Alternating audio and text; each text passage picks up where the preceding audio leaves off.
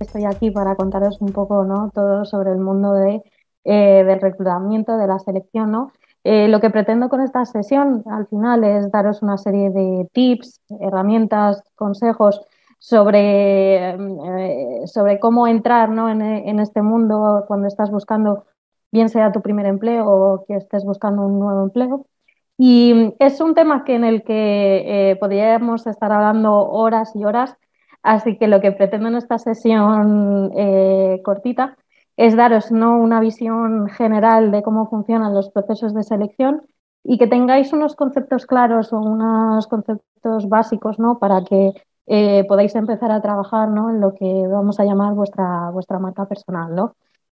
Para que mm, para que os hagáis una idea, eh, el 80% de la actividad de un reclutador IT, y me refiero específicamente a un IT porque es un mercado que es tremendamente competitivo, el 80% del tiempo de este recruiter, de este reclutador, se dedica a hacer sourcing, ¿no? a hacer búsqueda activa de candidatos. ¿no?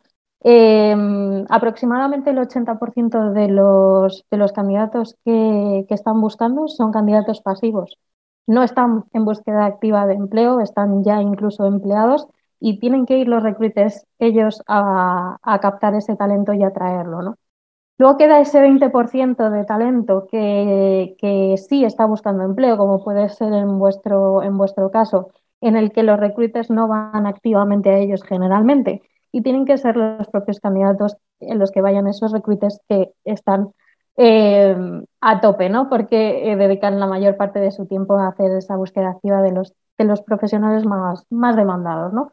Entonces, de alguna manera, tienen que hacerse, hacerse visibles ese 20% eh, para, para, los recruiters, que dedican aproximadamente un 2% únicamente a cribar perfiles de esa gente que está en búsqueda activa, como, como vosotros, ¿no?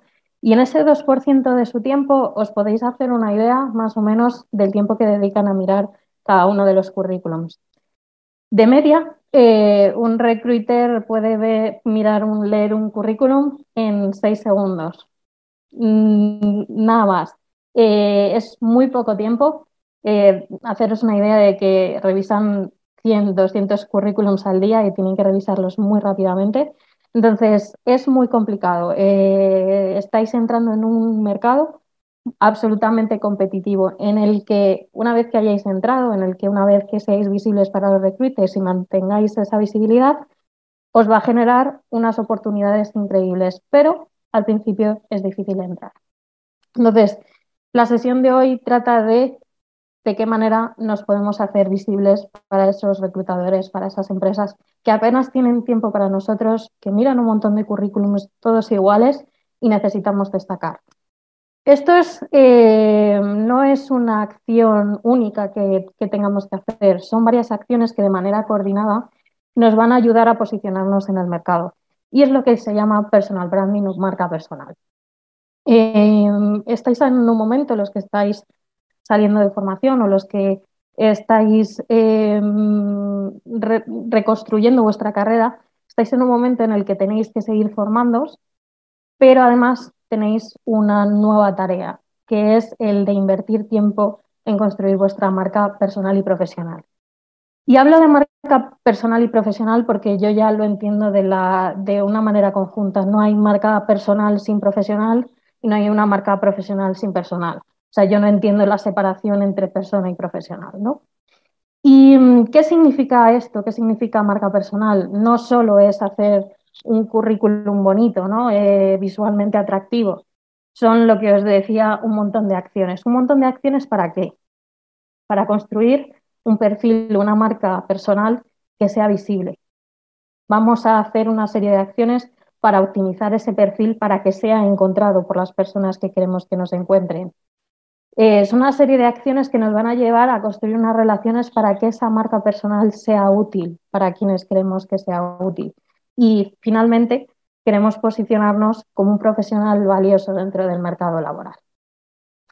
Antes de entrar a contaros cómo, podemos, cómo puede ser un perfil visible, encontrado, útil y valioso, os quiero explicar un poco cómo es un proceso de selección eh, en general. ¿no? Hay muchos tipos de procesos de selección, más selección IT, eh, las, las etapas pueden variar unas a otras, pero en definitivamente más o menos es esto. ¿no? Y quiero que las tengáis en mente porque cada una de las etapas de ese proceso de selección va a tener una serie de objetivos para vosotros y una serie de puntos que tenéis que tener en cuenta para superar cada una de esas etapas. Aunque es un proceso y hay que verlo como un conjunto, de manera individualizada podemos ver esa serie de cosas que tenemos que tener en cuenta. Eh, la primera es, obviamente, la publicación de, las ofertas. Aquí veremos eh, más adelante que no solo hay LinkedIn, no solo se publican las ofertas en LinkedIn, hay muchos más sitios donde podéis ir a buscar. Lo veremos. En segundo lugar, detrás de la publicación de esas ofertas, normalmente hay un sistema de gestión de candidaturas, bien sea automático o semiautomático. ¿Qué tenemos que superar? También tendremos que ver qué tenemos que tener en cuenta para sortear esos sistemas de gestión de, de candidaturas. En tercer lugar, una vez que este currículum ha pasado por el sistema de gestión de las candidaturas, lo va a revisar un IT recruiter lo va a mirar en estos seis segundos que os comentaba, ¿no? Y una vez que lo haya revisado y vea que puedas encajar, va a haber una fase de entrevista telefónica, ¿vale? Veremos qué se, se evalúa en esa entrevista telefónica con el recruiter. Y una vez que se ha pasado esa entrevista telefónica, va a haber más entrevistas, eh, probablemente en vuestro caso, entrevistas técnicas, pruebas técnicas, entrevistas con recursos humanos.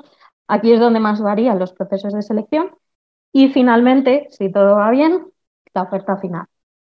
Entonces, lo que os decía, son varias etapas en la que cada una va a tener sus objetivos y en la que cada una tendremos que tener en cuenta una serie de puntos importantes. Lo que os decía, vamos con, con, cómo construimos esa marca personal que nos permita ser visibles, encontrados, útiles y valiosos.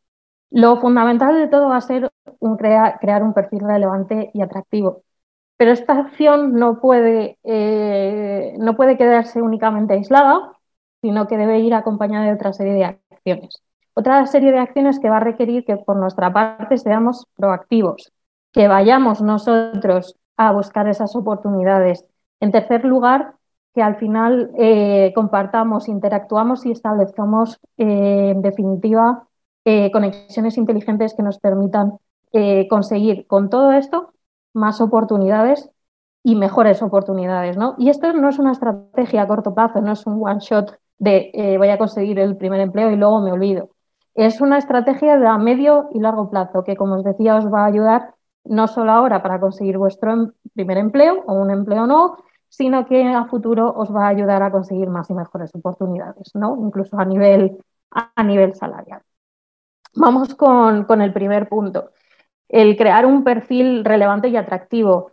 Como veis, relevante es un término que se utiliza habitualmente en el SEO, en el posicionamiento orgánico de, las webs, ¿no? Ser relevante para mí, eh, lo que respecta cuando, cuando hablamos de, un candidato o cuando hablamos de, de, construir un perfil profesional, ser relevante es cumplir las expectativas de quienes quieres atraer, en este caso, pues de reclutes o empresas, ¿no? Em, ser relevante es cumplir las expectativas, es decir, qué esperan de nosotros y qué les podemos dar, ¿no? Em, darles lo que esperan, eh, lo que esperan encontrar allí donde lo están buscando, ¿vale? Eh, aquí implica varias cosas, ¿no? El mensaje que estamos dando, a quién se lo queremos dar y dónde vamos a encontrar a esas personas a las que queremos atraer. Cuando hablamos de crear un perfil relevante y atractivo, no solo vamos a referirnos al currículum, que obviamente es muy importante porque va a ser nuestra carta de presentación, va a ser la oportunidad de dar nosotros la primera impresión a una persona. Eh, es el escaparate también donde, donde vendemos nuestro producto, que somos nosotros, ¿no? Pero al final nosotros eh, nos estamos vendiendo, ¿no? Estamos vendiendo un servicio. Y no me refiero solo al currículum, sino me refiero también a perfiles digitales que podamos tener, pues bien en Twitter, bien en LinkedIn, en GitHub, etc. Aquí luego veremos cómo construir estos perfiles de una forma un poquito más detallada, ¿no? pero que os hagáis una idea que este es el primer paso de crear un perfil relevante y atractivo en el que las personas a que las queremos atraer encuentren lo que, lo que buscan, ¿no? Allí donde lo están buscando, pues bien sea a través del correo electrónico o bien sea a través de LinkedIn o Twitter, etc. Estos perfiles, eh, cuando nosotros enviamos un currículum, eh, enviamos un currículum o aplicamos a una oferta, lo que os decía, detrás de esa oferta hay veces, o la mayoría de casos, hay sistemas de gestión de candidaturas o lo que se llaman ATS. Son, normalmente son semiautomáticos, eh, cada vez están siendo más automáticos y cada vez están introduciendo elementos de inteligencia artificial que hacen los primeros filtrados de esas candidaturas. Observan eh, la oferta que están gestionando, observan el perfil e intentan hacer ese match. Con lo cual, eh, tenemos que darles facilidades a esos ATS para que lean nuestro currículum y lo acepten como válido a priori.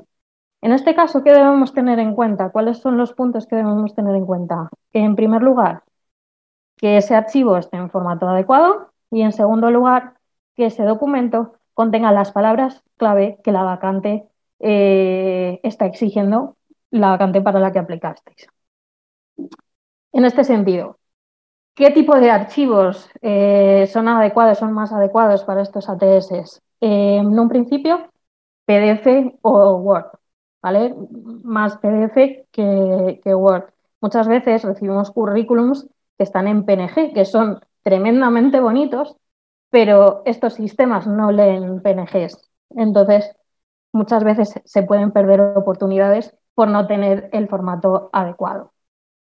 En segundo lugar, y muy importante, eh, que luego veremos que también tiene su importancia en, pasos posteriores, es que el documento contenga palabras clave de la vacante en la que aplicaste, ¿no? lo que comentábamos antes. Si estáis aplicando para una vacante de frontend con Angular y Vue, el sistema vale si sois frontend o habéis estudiado frontend y domináis los lenguajes Angular y Vue. Aquí os dejo una herramienta que puede seros útil, es una herramienta eh, que tiene prueba gratuita, que, es gratis hasta cierto punto y que podéis utilizarla porque puede ser muy útil. Se llama JobScan, que lo que hace es vosotros ponéis vuestro currículum, ponéis la descripción a la que queréis aplicar y la herramienta os va a decir en qué grado hacen ese match ¿no? y en qué cosas podéis mejorar vuestro currículum para hacer match con esta oferta. Es una herramienta muy útil que podéis utilizar, que podéis probar y, que os, os va a ayudar a que vuestro currículum, que en todo caso tiene que adaptarse a la oferta a la que estáis aplicando y obviamente a vuestra experiencia, os va a ayudar a mejorarlo, ¿no? Porque si os ha olvidado alguna palabra que es muy importante para esta vacante, etc. Llega este tercer paso. Eh, una vez que ha pasado el ATS, el recruiter va a entrar en ese sistema y va a ver todas las candidaturas que se han inscrito. Eh, va a tardar seis segundos por cada uno de esos currículums y va a dedicar ese 2% de, su tiempo a esto, ¿no? Entonces, se trata de una revisión muy manual, un poco más en detalle. En seis segundos el detalle no puede ser mucho, pero algo más es. Y, mm, aquí eh, vamos a darles facilidades para que esa revisión tan rápida, ellos ya enseguida puedan ver si tú puedes encajar o no. Entonces, el primer paso, el primer, la primera cosa que tenéis que tener en cuenta es que de un primer vistazo en vuestro currículum o en vuestro perfil ellos puedan ver la experiencia que tenéis en orden cronológico. Ahora os explicaré un poco qué, cosas debéis tener en cuenta en este, en este currículum, las tecnologías con, con las que hayáis trabajado que eso, que de un primer vistazo ellos ya puedan verlo y decir, este perfil me puede encajar, me paro un poco más eh, para observarlo, ¿no? Y en segundo lugar, los datos de contacto, que es algo obvio, pero muchas veces eh, no lo es tanto, eh, que los datos de contacto estén correctos y estén visibles dentro del perfil para poder llamarle posteriormente y validar una serie de puntos. Vamos a entrar un poco en, materia. Este es un, currículum real, que como veis no es un currículum tremendamente elaborado con un diseño extremadamente espectacular, pero es un currículum sencillo, es un currículum en el que puedes enseguida ver el tipo de experiencia de esta persona. Eh, en un primer vistazo, ¿no? ¿Qué cosas, eh, qué elementos vamos a encontrar o qué cosas hacen que este, este currículum sea atractivo e incluso útil ¿no? para, los, para los recruiters? En primer lugar, el título y la descripción. Muchas veces encontramos por título eh, currículum vitae. Eso no hace falta, porque ya sabemos que es un currículum. Entonces, ¿por qué no de título poner tu nombre ¿no? y a qué te dedicas? Todo una especie de descripción muy breve ¿no? de, tu experiencia y qué tipo de sector o proyectos sueles, trabajar. En segundo lugar, los datos de contacto. Eh, ahí viene, veis que viene el correo, el teléfono, el, perfil de LinkedIn, incluso aquí faltaría eh, el enlace a la web personal, al portfolio, incluso a su, a su perfil de GitHub para ver sus proyectos, ¿no? Por ejemplo. Y luego vemos, eh, por un lado, que la parte más visible es la parte izquierda, la experiencia profesional. Vemos que tiene siempre una estructura muy similar, que está ordenado de más reciente a más antiguo, y vemos que tiene el nombre de, la posición, el nombre de la empresa, la localización, el tiempo que ha estado y una descripción de las tareas. Luego en el lado derecho, que es donde inmediatamente se nos va la vista, eh, Lucas nos pone sus skills tecnológicas y ordenadas por el tipo de skills. Esto para el recruiter es muy visual y le va a permitir chequear encima eh, en muy poquito tiempo, vale, él tiene Kotlin, él tiene Java, etcétera. Luego después, la educación. Y en segundo lugar, eh, idiomas. Es un perfil muy básico, pero que vamos a encontrar eh, que podemos hacernos una idea un poco de, la estructura que debería tener. En este sentido, a la hora de elaborar un currículum nos encontramos con muchas preguntas.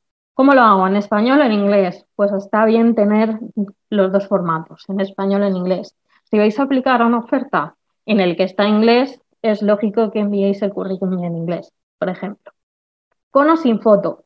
En los países anglosajones mm, no se suele poner foto y aquí cada vez más gente está, no está poniendo foto en su currículum. A mí me parece que está bien no poner foto, pero eso ya es una decisión, decisión personal. ¿Cuánto debe ocupar un currículum? Eh, depende mucho de la experiencia, no hay un límite, pero sí que se suele recomendar que no ocupe más de dos caras de folio. Em, tengo que poner, a veces eh, encontramos currículums en los que pone pues, la dirección, el DNI, incluso la edad o el estado civil. No, no hace falta. Sí que nos, sí que nos importa pues, la localización, si estáis en Madrid, si estáis en Barcelona, si estáis en Zaragoza, etc. Pero el resto de datos para nosotros no nos, no nos va no nos va a interesar, ¿no? Incluso no poner datos que puedan dar lugar a la discriminación.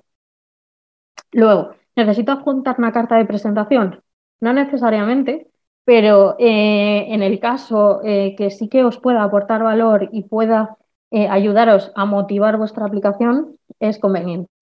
Eso sí, la carta de presentación tiene que estar muy adaptada al puesto y a la empresa a la que aplicáis, no puede ser nada general, tiene, no puede ser ambigua y además tiene que ser breve y concisa, ¿vale? No podéis escribir ahí un, un testamento porque tampoco lo van a leer.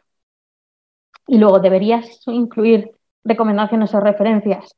En mi opinión personal, yo no incluiría recomendaciones o referencias en el currículum, ¿no? Sí que se puede poner que eh, que estéis disponibles o que tenéis disponible una serie de recomendaciones o referencias bajo, bajo demanda y ya pedirán las, las referencias mucho más adelante. Y una última pregunta, y que creo que al final, eh, si sois estudiantes o estáis terminando el bootcamp, eh, pues va a ser más interesante, es cómo redacto un currículum si no tengo experiencia profesional, si no he trabajado en una empresa como bien sea como desarrollador o como UX etcétera. Bueno, en este caso, em, que tengáis, que no tengáis, eh, que no tengáis experiencia en empresa, no quiere, que, no quiere decir que no tengáis experiencia profesional alguna. Em, Aquí, eh, si no tenéis experiencia en empresa, lo que sí podéis poner son, los proyectos en los que habéis trabajado, proyectos en los que habéis colaborado, ¿no? Em, incluso los proyectos que habéis hecho durante el bootcamp, ¿no? Em, eso es experiencia para vosotros. Y en un currículum sin experiencia profesional, aquí los proyectos os va a dar mucha visibilidad y va a ver que en qué, en qué tecnologías habéis trabajado y vais a poder demostrar vuestras habilidades, ¿no? Eh, entonces, para mí el primer lugar es el, es el punto 2 que he puesto, ¿no? que si no tenéis experiencia profesional no significa que tengáis experiencia alguna, que aprovechéis para realizar proyectos personales y no solo es tan importante realizar proyectos personales o participar en otros proyectos, sino también contarlo. Em, em, y, obviamente eso lo podéis construir en un portfolio que lo hablaremos eh, más adelante. ¿no? También, en vez de destacar, eh, no solo destaquéis los proyectos, sino que también destaquéis toda vuestra formación, incluso los cursos online o presencial que tengan que ver con el puesto que vais a aplicar. Y luego después, si, si tenéis otro tipo de experiencias, si anteriormente pues, habéis trabajado en una tienda o habéis sido camareros, eh, muchas veces eh, la gente suele decir, no, no, eso no lo pongáis porque no tiene nada que ver con el puesto. Yo personalmente opino que, mm, que, sí que lo debéis poner, porque esos trabajos al final os han dado una serie de habilidades que no son técnicas, pero sí son soft, es decir, eh, habilidades de comunicación, de atención al detalle, de, de, comunicación. Pues ha dado una serie de habilidades que os puede ayudar en un futuro. Eso sí, yo no los pondría a nivel de los proyectos eh, que habéis que habéis desarrollado o en los que habéis participado eh, de manera personal, pero les dejaría, eh, dejaría esta experiencia profesional que no se relaciona con el puesto al que estáis buscando en un apartado pequeño al final del currículum. ¿Qué no debes incluir? Creo que incluso la, la, parte de que no debes incluir es más larga que la que debes incluir, ¿no? Em, la explicación de por qué quieres el trabajo. Al final eso puede ir en una carta de motivación, en una carta de presentación, incluso también eso está en la entrevista que podáis tener. Faltas de ortografía o errores gramaticales. Em, lo mismo, parece obvio, pero nos encontramos con muchos errores, entonces y hay que tener eh, especial cuidado y atención al detalle. ¿no? Un idioma que no sabes o, o ponerte un nivel en el que no estás. Datos ambiguos o gráficos innecesarios. Muchas veces nos encontramos que en habilidades técnicas nos ponen estrellitas o una barra de logro. Esto al final tampoco nos dice nada. Nos dice, por ejemplo, que esta herramienta o, este lenguaje Java tenéis tres años de experiencia con ella. Eso sí que es tangible. Palabras innecesarias u obvias o un argot específico de vuestra anterior empresa, un argot demasiado técnico que no sea comprensible para los recruiters o para cualquier persona. Una dirección de email poco profesional. Esa dirección email que os creasteis a los 16 años, pues eh, no, eh, tenéis que cambiaros por alguna profesional. Una foto, si vais a incluir foto, eh, una foto que sea medianamente profesional, ¿no? no un selfie o con un fondo en la playa, ahora que viene, que viene el verano. Demasiado texto. Eh, está bien poner texto, pero no demasiado. Está bien que expliquéis las tareas que habéis hecho, pero tampoco en texto que, que sea leer una parrafada, porque en seis segundos no va a dar tiempo a leer todo eso. La dirección exacta de vuestro, de vuestro lugar, lo que os comentaba. Necesitamos únicamente pues ubicación, ¿no? Si estáis en Madrid o en Barcelona o en Zaragoza, etc. Eh, aficiones con que, no tengan que ver con el puesto que se solicita. Vale, nos, no pasa nada. Eh, está bien saber lo que os gusta el trekking, que os gustan los videojuegos, pero eh, realmente está ocupando un espacio en un currículum que podéis ocupar con otras cosas que tengan que, que sean relevantes para el puesto que aplicáis. Y lo que os decía, ¿no? Datos personales que puedan dar lugar a la discriminación, como preferencias políticas, religiosas, estado civil, etc. Y por último, no os olvidéis de la parte visual. Habéis visto un currículum que necesariamente, o sea, que no es tan eh, elaborado en, diseño, pero es sencillo. eh, los que os dedicáis más a la parte de front, al desarrollo, pues sí que se espera un poco más de vosotros y de que la parte visual sea un poquito más impactante, ¿no? Eh, no nos tenemos que volver locos, simplemente tiene que ser un currículum que a primera vista sea fácil, sea sencillo, ante todo, eh, keep it simple, y en segundo lugar, que pueda entrar en los ojos del reclutador, que va a haber 200 currículums que sean iguales, con uno que sea distinto, eh, eso, que, eso que os lleváis. También os digo, el currículum, lo que os decía, ¿no? Es, es vuestra oportunidad de primera impresión. Eh, entonces, también va a reflejar un poco cómo sois. Si ese currículum refleja, quiere, queréis reflejar el cómo es, va a decir mucho de vosotros. Después del currículum, eh, bueno, aquí os dejo algunas herramientas. Obviamente, si os dedicáis al mundo del diseño, pues seguramente tengáis herramientas más, más complejas o más completas. Eh, pero os dejo yo algunas herramientas que utilizo, ¿no? Que resumí sobre todo eh, Canva, donde ya tenéis plantillas de currículum predefinidas y que podéis utilizar y que además es, es gratuito. Luego también a la hora de redactar el currículum en inglés tenéis herramientas que son muy útiles, como puede ser Grammarly, que a medida que vais haciendo el texto os va corrigiendo, y, mm, y Deeply, que es un traductor que utiliza inteligencia artificial. Y lo que os decía, eh, no solo hablamos de currículum cuando estamos creando ese perfil relevante y atractivo, también hablamos de portfolio y va a ser especialmente interesante cuando no tenéis experiencia eh, profesional eh, en sí, sino que tenéis, eh, habéis participado en proyectos, que es esa parte proactiva que os comentaba que debéis tener. si no estáis trabajando en una empresa, crear vuestros propios proyectos, colaborar en proyectos open source de otros profesionales, ¿no? interactuar con otros profesionales, ayudarles, pedirles ayuda. es esa parte proactiva y que nos va a ayudar a construir un portfolio. Y en ese portfolio yo quiero dejar algo muy claro. No es un currículum. No, no tiene que tener la misma estructura del currículum que hemos visto antes, sino que es una extensión de él. Aquí sí que nos va a permitir eh, explicar mucho más los proyectos en los que hemos trabajado.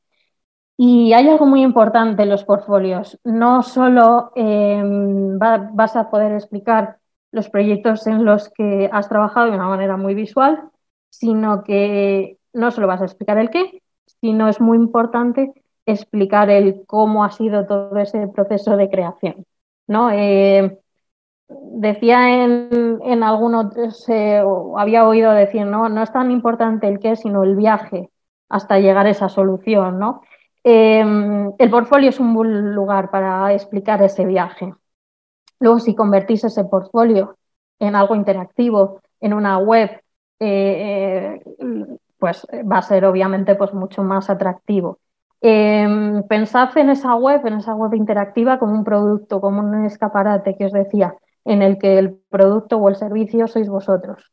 No, que no sea un sitio donde vosotros volquéis la información y lo dejéis, ¿no? Tenéis que actualizarlo con frecuencia, tenéis que ser constantes. Em, y conéctalo obviamente con tus redes sociales, porque ahí es donde puedes volcar ese viaje, esos problemas que tienes que has tenido a la hora de desarrollar ese proyecto, em, la solución, eh, cómo ha sido la solución hasta, vamos, cómo ha sido el proceso hasta llegar a esta solución, ¿no? Si tienes, si estás atascado en un problema, puedes incluso pedir ayuda a la comunidad. Al final, las redes sociales nos van a permitir, pues no solo eso, establecer conexiones, sino participar en otros proyectos. Y lo que os comentaba, ¿no? Eh, es más importante el cómo y el por qué al qué. Y finalmente, pues incluir eh, formas para ponerse en contacto contigo, un formulario, un email, etc. Aquí os dejo algunos ejemplos de portfolios de, de, desarrolladores que han creado su marca personal, algunos les conoceréis. Voy a enseñar este rápidamente de Miriam porque me gusta especialmente. Eh, como veis, se ha creado su propia marca personal, su propia imagen, sus propios colores. Y ella al final, como, como, como define sus proyectos, es a través de, de, posts blog, ¿no? Y por ejemplo, en, este eh, proceso de, por ejemplo, en este proyecto de web personal en Notion, pues como veis, cuenta un poco cómo, cómo ha sido el viaje de ese, de ese proyecto, ¿no? Eh, veis que ha aprendido, de qué va el proyecto, logros, incluso publica fotos de los wireframes, el roadmap, etcétera, ¿no? Este yo creo que es un buen ejemplo de, de portfolio de cómo se explican las, los proyectos, ¿no? Lo tenéis también de, Jorge Bauman o de Bryce Moure, que igualmente se han creado su propia imagen, su propia marca personal y utilizan las webs para venderse, en definitiva. Una vez que hemos construido ese perfil, ese currículum, esas redes sociales, ese, em, ese portfolio, eh, eh, y lo recibe el recruiter y, ya, y, ve que podéis encajar, empiezan las diferentes entrevistas y pruebas técnicas. Y aquí es donde varían más los, los procesos de selección. En algunos procesos de selección os vais a encontrar únicamente una prueba técnica y una entrevista. A lo mejor os encontráis luego una, una prueba técnica, una entrevista técnica, una entrevista con, tu, con el director, una entrevista con recursos humanos, etcétera. ¿no? Cada empresa es un mundo y es una pregunta que podéis hacer al inicio del proceso eh, de cómo será, cómo será el proceso de selección para tener unas expectativas. ¿no? La primera entrevista de todas, eh, o el primer hito que vais a tener, es el screening telefónico por, eh, con el recruiter.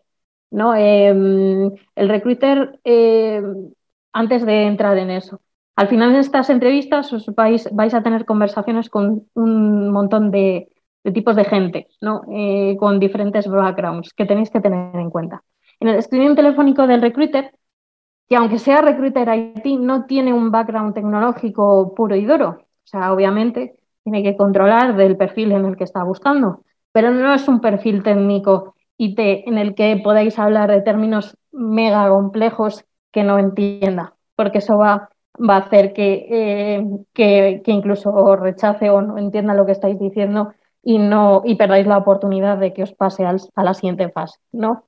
En esta entrevista, en esta llamada telefónica, os va a preguntar pues, cuál es vuestra motivación al cambio o qué estáis esperando eh, del, trabajo, cuál ha sido vuestra experiencia o los proyectos en los que habéis trabajado, las tecnologías que has utilizado y otros aspectos como expectativas salariales o si estás participando en otros procesos de selección. En estos screens también normalmente si la posición requiere de inglés, pues se va a chequear el inglés con preguntas muy simples o muy típicas. Eh, pues, oye, ¿cómo te ves de aquí a cinco años? Eh, ¿Cuáles son eh, tus tres mejores habilidades o en qué te consideras mejor o qué crees que podrías mejorar? O incluso me he encontrado preguntas de qué vas a hacer este verano, ¿no? Son preguntas muy básicas para ver vuestro, vuestra reacción y vuestro nivel de conversación.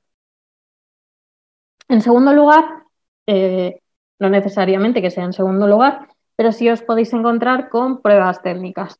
Pruebas técnicas son unas tareas que os va a enviar el equipo técnico en el que tenéis que llegar a una solución. Aquí eh, lo importante, eh, se podría hablar de, cómo pasar una prueba técnica o cómo afrontar una prueba técnica en un solo webinar.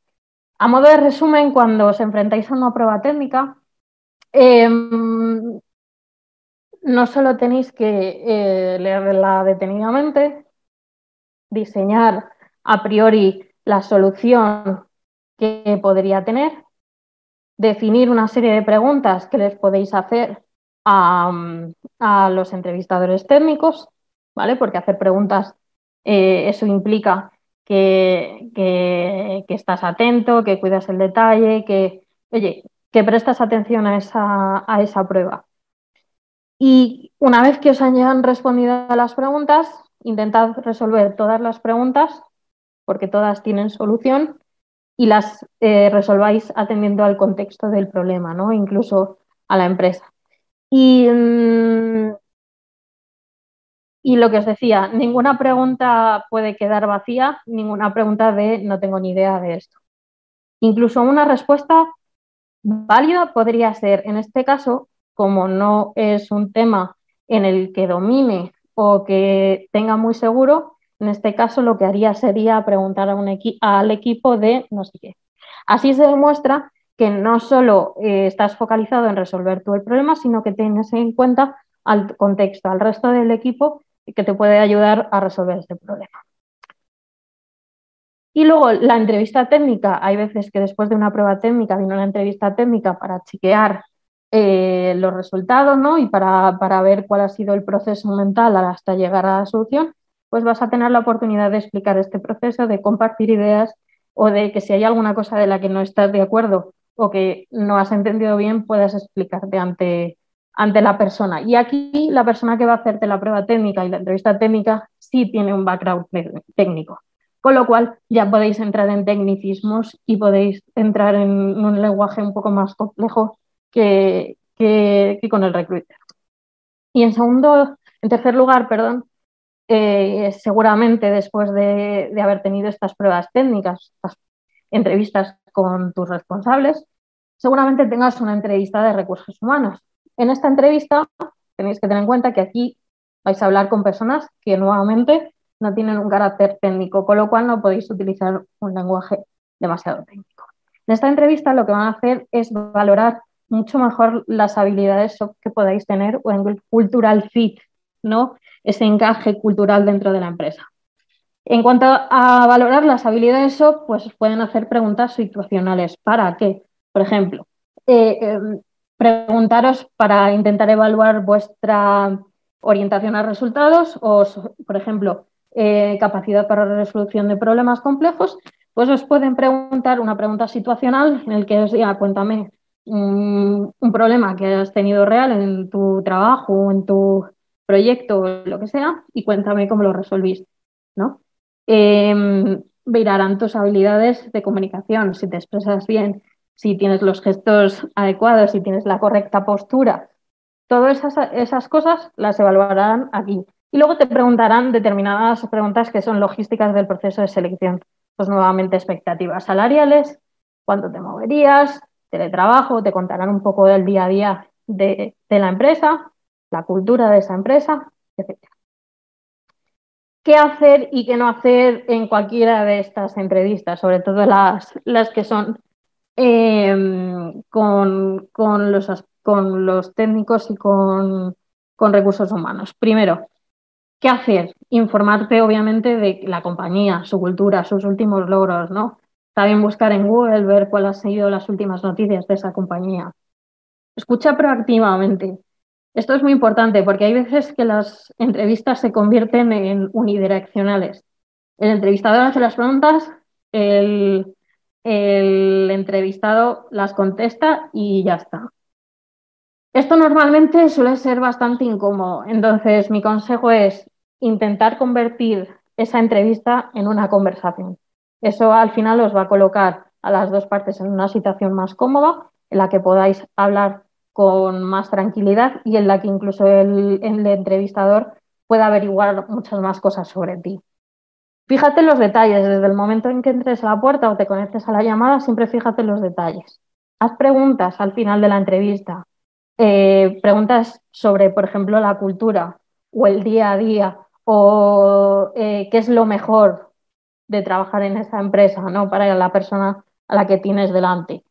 Y luego después, y que siempre es un detalle para que os ayuda para que para estar en la mente de ese entrevistador, pues es enviar un email de agradecimiento por la entrevista y mostrar interés por seguir participando en ese proceso.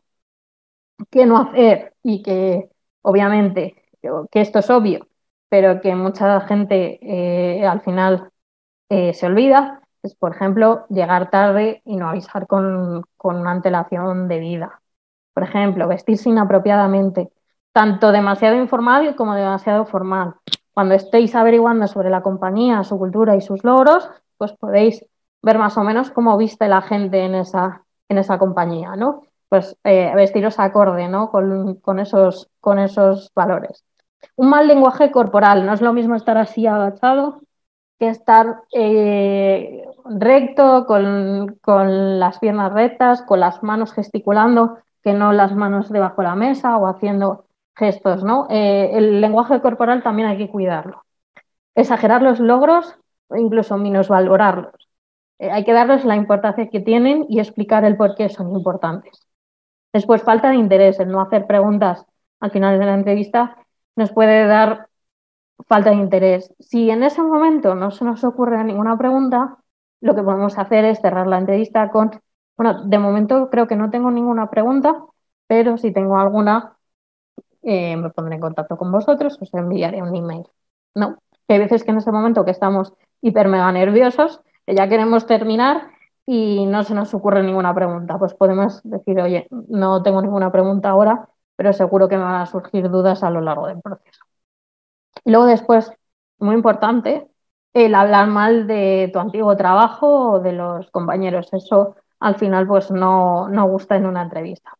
Porque si hablas mal ahora de tu antiguo trabajo, probablemente después hables mal de, este. ¿Y ahora qué vamos a hacer? Tenemos el currículum, tenemos los perfiles, tenemos el portfolio. Ahora eh, toca moverlo. Eh, tenemos que ser gente proactiva. Los profesionales más demandados están trabajando y los recruiters van por a ellos, así que nosotros vamos a ir a por los recruiters. Vamos a moverlo.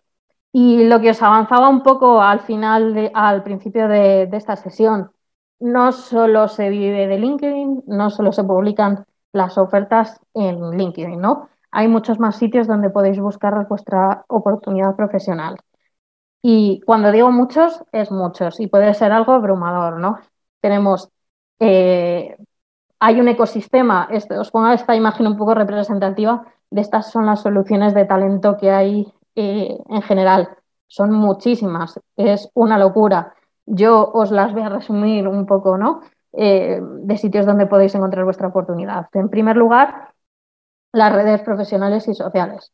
LinkedIn está bien, es un sitio eh, donde van a estar los recruiters y donde van a estar las empresas, con lo cual es un sitio en el que tenéis que estar es un sitio en el que tenéis que actualizar, que tenéis que entrar con asiduidad eh, y bueno, con entrar con asiduidad, ¿no? Pero si os van a escribir mensajes, pues está bien que no lo leáis eh, el mes siguiente. Y a la hora de construir este perfil se siguen las mismas reglas de un currículum. Aquí donde tenéis, eh, tenéis que aseguraros de que vuestro perfil está abierto, de que es visible para los recruiters, de que contiene las palabras adecuadas para las ofertas o a los puestos a los que queréis aspirar, que, mm, que cuando subáis una experiencia profesional o un proyecto en el que hayáis realizado expliquéis eh, el proceso, las tecnologías con las que habéis trabajado em, y todo eso se resume en eso, que incluyáis las palabras que están buscando eh, en esas ofertas, porque los recruiters buscamos por palabras claves.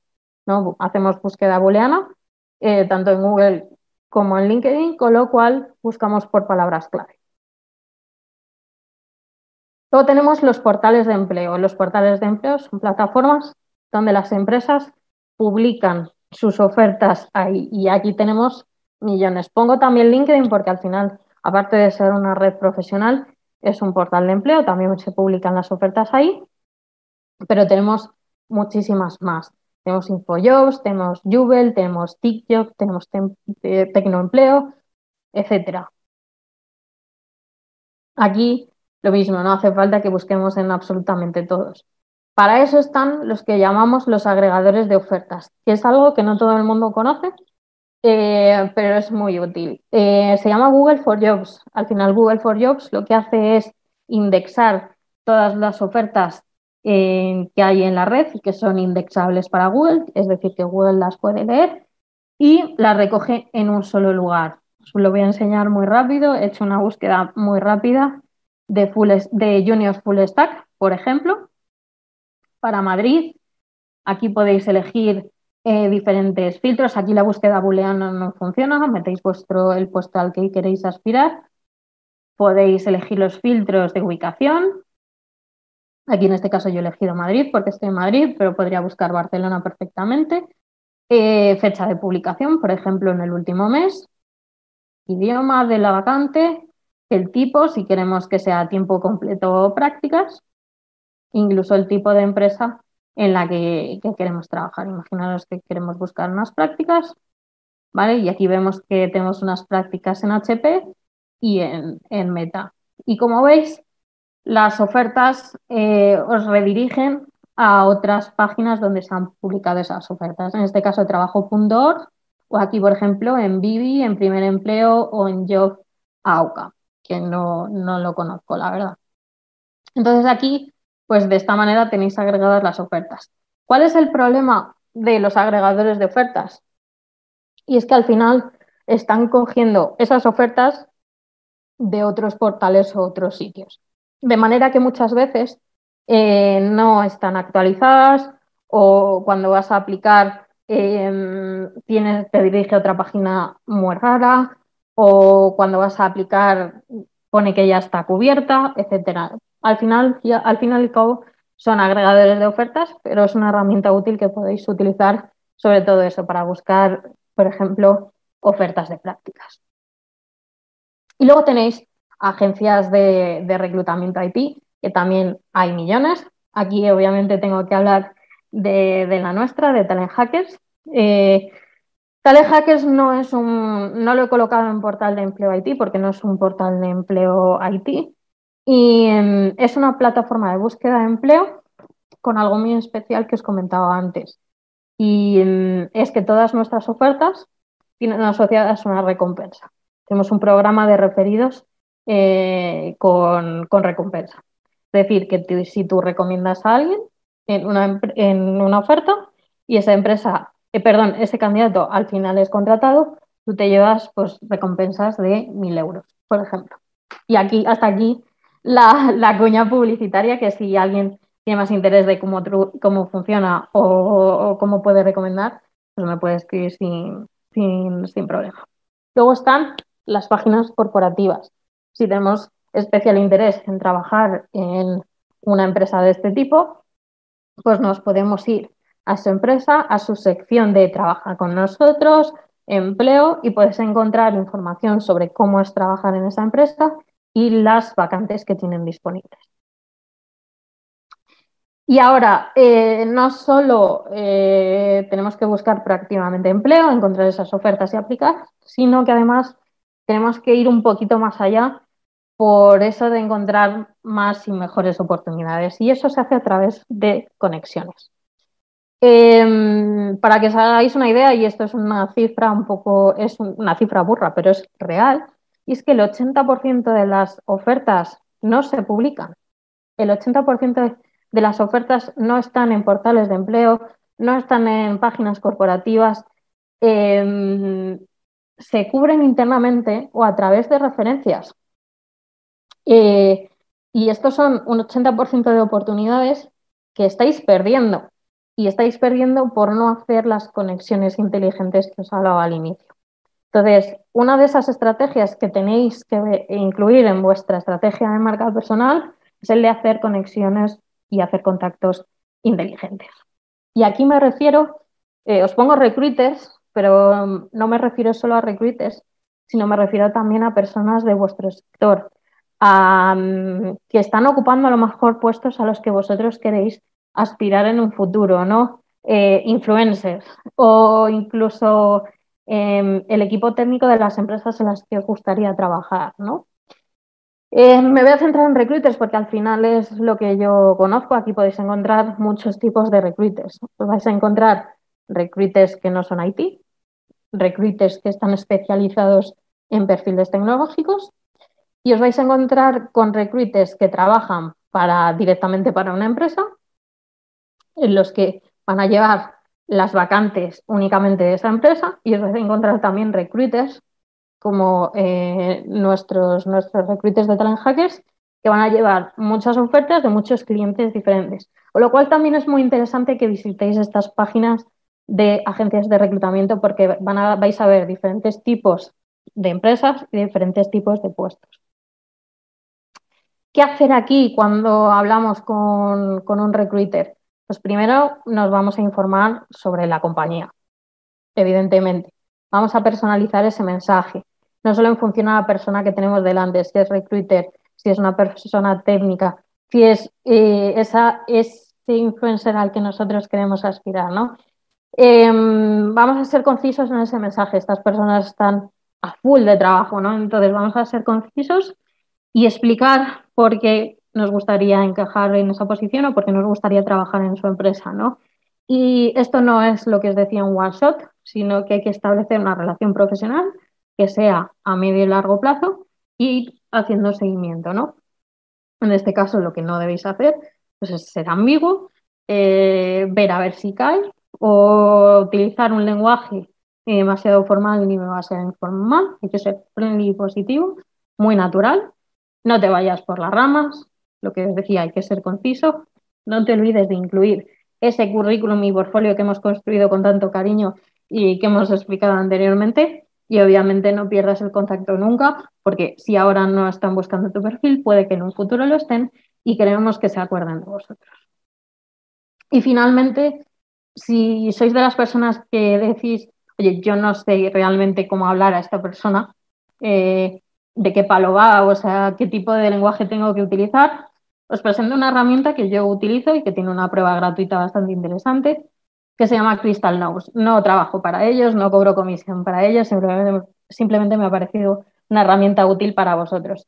Y Crystal lo que utiliza es la inteligencia artificial para leer esos perfiles de LinkedIn. Es una, es una, es una herramienta, pero es también una extensión de LinkedIn en el que yo afortunadamente se me ha pasado el periodo de prueba y no os puedo enseñar, pero que podéis hacer. Tiene un test de personalidad que puede ayudaros a, a, definiros a vosotros mismos, pero también puede leer los perfiles de esas personas a las que queréis contactar y deciros más o menos cómo es el tipo de lenguaje al que os podéis aproximar en determinadas situaciones.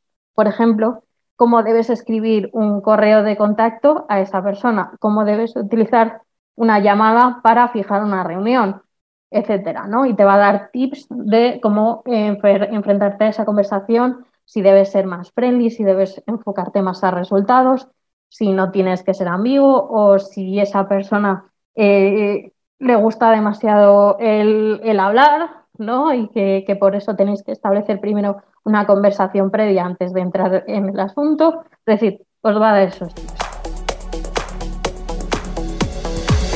Code 1 by Coding.